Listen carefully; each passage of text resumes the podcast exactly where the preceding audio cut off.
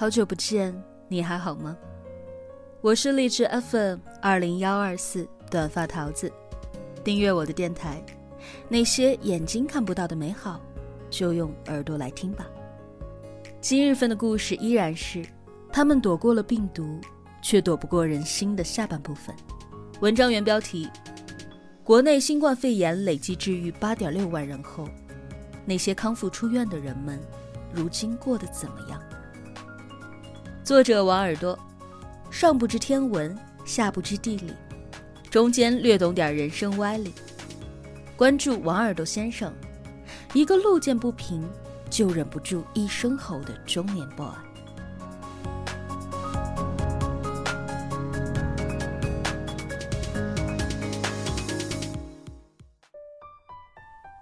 微博上有一个女孩，治愈出院之后，没有想到自己的家变成了地狱。楼下的邻居。自他回来的那一天起，就开始了长达二十七天的噪音和辱骂攻击。早上七八点，楼下就开始大声的唱歌，用力的开关门，反复的推拉阳台窗户。白天，在家里弹钢琴，晚上拍皮球，直到十一二点。女孩没能睡过一天好觉，精神恍惚，甚至害怕自己是不是复阳了。她的母亲，哪怕只是在阳台清了清嗓子，就会被邻居破口大骂，一骂就是十几分钟。七十岁的李爷爷，出院回家已经好几个月，每天都很谨慎。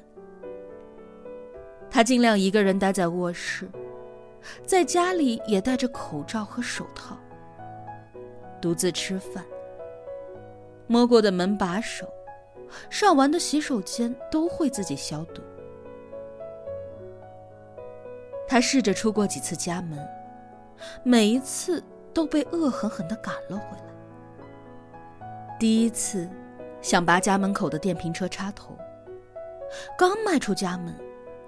原本关系很好的邻居，仿佛是看到了不干净的东西，吓得手里的塑料袋掉在了地上，头也不回的跑远了。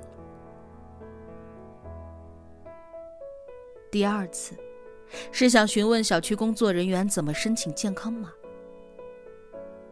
年轻的小伙子见到他连连摆手：“你快别过来，站远点站远点第三次，是想在自家的阳台晒晒太阳。他刚一去，就接到了社区干部的反应，有邻居投诉了，希望你不要上阳台，那是户外空间。李爷爷只能够回到自己的卧室，将双脚放在窗台上。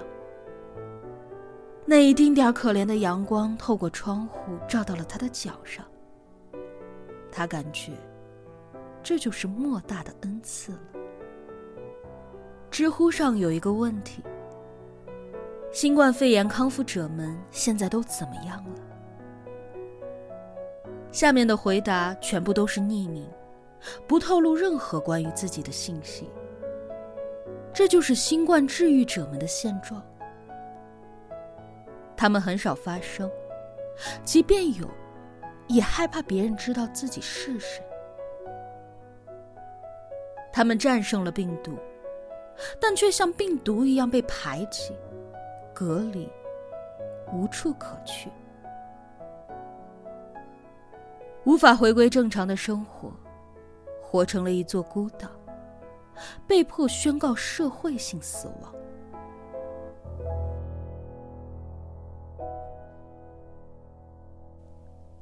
你很难想象那些从新冠当中走过的人们，到底经历了什么。有人会嗅觉消失，全身暴汗，腹胀，睡眠困难；有人痊愈之后，也会有腹部纤维化、头痛、急性脑血管疾病，肾损伤、心脏损伤等后遗症。最难挨的还是失去亲人的痛苦。一位治愈患者夜夜做噩梦，睡觉时大喊大叫，因为家人感染去世，又目睹病友去世，成了他无法忘记的梦魇。导演常凯，一家四口十二天内相继去世。他眼睁睁的看着这一切，最后在遗书当中写道：“我一生为子尽孝，为父尽责，为夫爱妻，为人尽诚。永别了，我爱的人和爱我的人。”一个女孩的父亲因病情突然离世，女孩在街上崩溃大哭。我没有爸爸了。如果不是这一场意外，他们不也和我们一样，复工、复学，过着平平淡淡的小日子。最大的烦恼不过是房贷、车贷、孩子上学。谁愿意染上病毒，失去亲人，生活被打得天翻地覆呢？他们什么都没有做错，只是比他们多了一点幸运的我们，却在用自己的麻木和偏见，垒成一堵冰冷的高墙。而偏见，真的可以杀人。一位医生曾在微博当中写道：“隔离病房的最后一天，接收了一位病人，浑身是血，手外伤，头部也有伤，这些都是病人自己造成的。他想自杀。自从被确诊新冠肺炎之后，身边所有人都鄙视他，排挤他。”无法承受压力，他只想一死了之。还有人从开朗变成了重度抑郁，有人真的以为自己会随时复阳，一个月核酸检测十次。他们躲过了病毒，却躲不过人心。可就在前段时间，耳朵还看到有人在转发谣言：凡是得过新冠的人，两年内是绝对不能够接触的。正是这类言之凿凿却毫无根据的谣言，正在让痊愈者们遭受着第二次伤害。李兰娟院士早就对新冠康复者的情况做过明确的回答：康复的病人会产生一种抗体。有抗体就不会再传染给别人，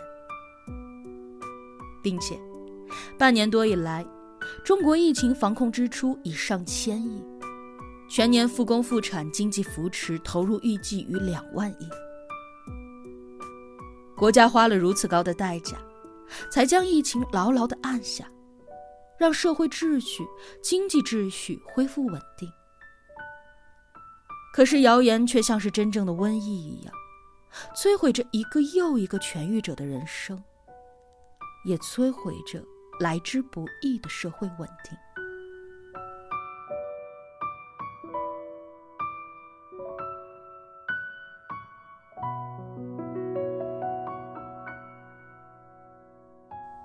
二零一三年，有一位摄影师想给一个男孩拍一张照片。男孩十六七岁，十年前。他的父母因为感染非典双双去世了。在按下快门前，摄影师停了一下，掏出一只口罩给男孩：“孩子，把口罩戴上吧。社会太复杂了，染上这个病，有的人会同情，但有的人会害怕，会离你很远的。”那个时候，非典早已经过去了十年。可疫情对患者的影响从未消失。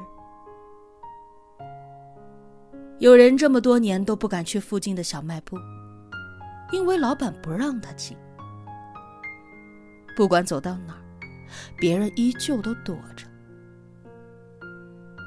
有人生病前，经常有朋友来家里吃饭，可这十年都没有谁敢去过他家里。凤凰卫视曾经这样评论：对于那些从非典的黑洞当中捡回一条性命的人来说，生活再也回不到从前了。十七年后，那些从新冠的暗夜之中挣扎着活下来的人，竟也躲不过这样的命运。经历了九死一生，却还要被逼至墙角。可他们是同胞，不是敌人。其实耳朵写这篇文章时，特意很回避。我回避提到那些患者的真实姓名，除了蔡毅，向燕婷是公开接受了媒体的采访。我也回避露出他们的正脸，照片要么是侧脸，不清晰，要么打上了码。绝非因为得过新冠是难以示众的事情，而是因为我们的偏见还没有结束。但是我也特意很直接，直接写下他们的经历，他们的现状。这些疫情最大的受害者，应当被看见。我也期待着，有一天，能够看见他们轻松的说起自己的故事，自由的行走在路上，去所有想去的地方。见所有想见的人，再也没有任何人投来异样的眼光，因为唯有当新冠治愈者的心理创伤得到恢复，这场疫情才算是真正的结束。